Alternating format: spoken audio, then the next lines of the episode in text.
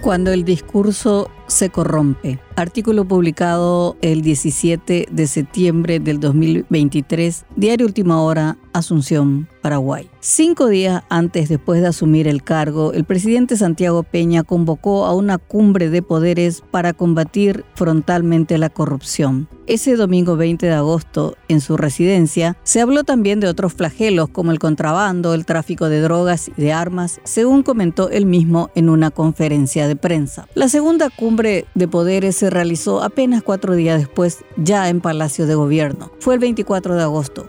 Allí, los mismos protagonistas firmaron el acta de compromiso de creación de la Estrategia Nacional de Combate a la Corrupción cuyo eje principal es la lucha contra la corrupción. El presidente acotó que el combate a la corrupción es un flagelo que erosiona las instituciones y esto requiere de un abordaje integral de los poderes ejecutivo, judicial y legislativo y de los organismos extrapoderes del Estado. El relato político se centró en el combate a la corrupción como prioridad del nuevo gobierno. La Contraloría emitió informes lapidarios sobre varias instituciones. Las nuevas administraciones de los entes del Estado revelaron cómo quedaron las cajas vacías y los excesos administrativos con fuertes indicios de corrupción. El IPS directamente fue un saqueo. El senador Basilio Núñez dijo que no quería quedarse con los funcionarios de segunda y apuntó a la cabeza del gobierno anterior.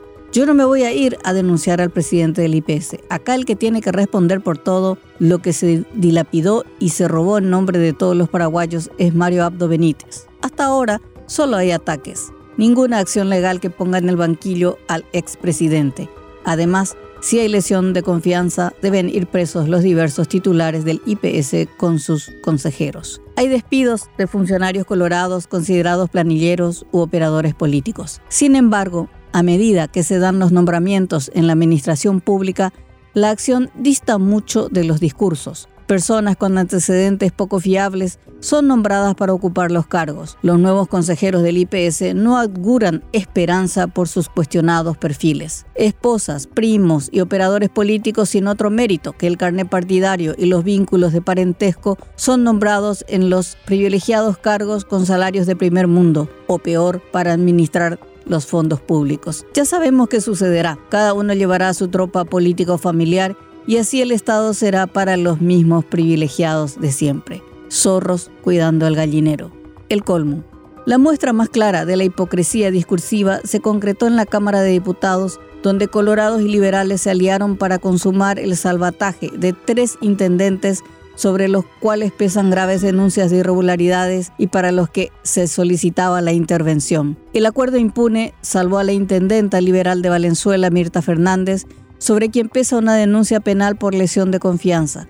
Está vinculada políticamente al senador Dionisio Amarilla. Otro salvado fue el intendente colorado Hilario Adorno de Puerto Casado. Está imputado por lesión de confianza. Su caso es escandaloso fue denunciado por comprar con dinero de la comuna una camioneta para su uso personal. Se lo acusa de introducir mejoras en la casa de su madre con fondos municipales, además de un presunto daño patrimonial con dinero de Fonacide por valor de guaraníes 600 millones. Tanta estafa para un pueblo empobrecido, castigado eternamente por la corrupción de sus autoridades. La justicia tampoco alcanzará a Tomás Olmedo, intendente colorado de Ñembú, cuyos millonarios contratos están bajo la lupa de contrataciones públicas. Los concejales objetan la suma de guaraníes 9 mil millones sin respaldo.